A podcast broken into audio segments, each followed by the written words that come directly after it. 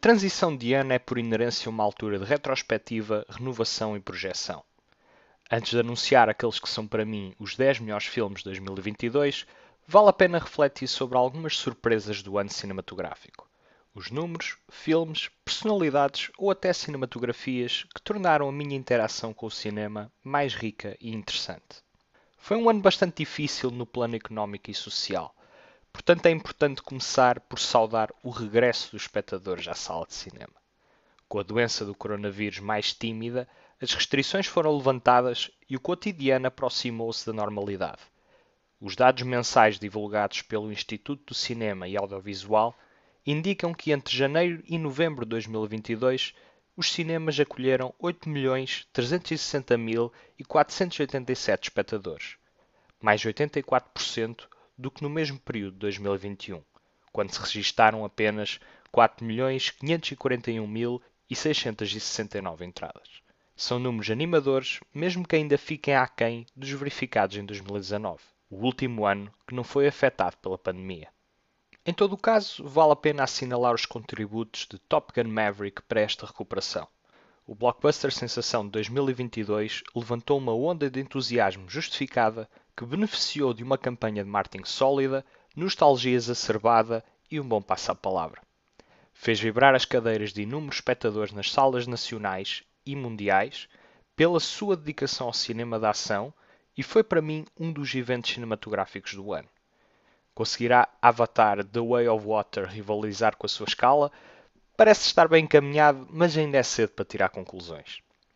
Ao contrário da minha segunda surpresa do ano, a dupla Mia Goth enquanto atriz e Ty West na cadeira de realização. Os criativos deram-nos não um, mas dois filmes de terror no decorrer do ano, que incidentemente pertencem ao mesmo ecossistema. Falo X, o melhor filme de terror de 2022, e Pearl, a sua sequela, que teve na prestação de Mia Goth a sua mais-valia. Este último ainda não foi exibido em Portugal. No entanto, como não tem estreia prevista, resolvi antecipar. É refrescante ver uma parelha de ator e realizador a trabalhar este género com tanto carinho. Recebi os filmes com a mesma paixão e mal posso esperar para ver como acaba esta trilogia que estará completa em 2023 com a estreia de Maxine. Regressando a 2022, Houve uma produção francesa que me deixou especialmente intrigado durante e após a visualização.